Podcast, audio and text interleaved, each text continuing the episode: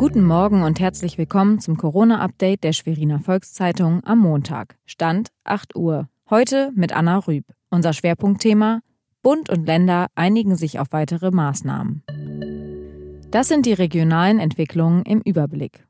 Kraftakt am Wochenende. Mit einem neuen Verfahren hat das Rostocker Biotechnologieunternehmen Centogene am Sonnabend und Sonntag 2000 Mitarbeiter aus dem Medizin- und Rettungsbereich auf den Coronavirus getestet. Dabei wurde nur eine Person positiv getestet. Die Zahl der gemeldeten Coronavirus-Infektionen ist am Wochenende in Mecklenburg-Vorpommern insgesamt nur leicht von 167 am Freitag auf 187 am Sonntagnachmittag gestiegen. Am Sonntagnachmittag haben sich Bund und Länder auf weitere Maßnahmen geeinigt. Zur Eindämmung der Corona-Krise werden Ansammlungen von mehr als zwei Personen in ganz Deutschland verboten. Diese Entscheidung teilte Angela Merkel mit.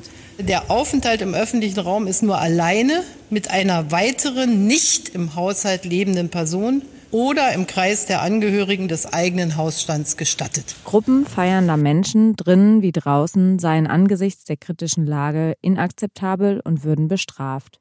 Außerdem müssten neben Gastronomiebetrieben nun auch Friseure, Kosmetikstudios und Massagepraxen geschlossen bleiben. Diese Maßnahmen sollen ab dem heutigen Montag und für mindestens zwei Wochen gelten. Dies sind nicht einfach irgendwelche Empfehlungen des Staates. Es sind Regeln, die in unserer aller Interesse einzuhalten sind.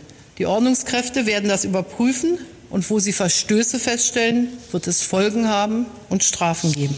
Nach ihrem Presseauftritt am Abend musste sich Angela Merkel selbst in häusliche Quarantäne begeben. Das sei erst einmal nur eine Vorsichtsmaßnahme. Weitere Nachrichten und Hintergründe zum Virus gibt es jederzeit auf svz.de-corona.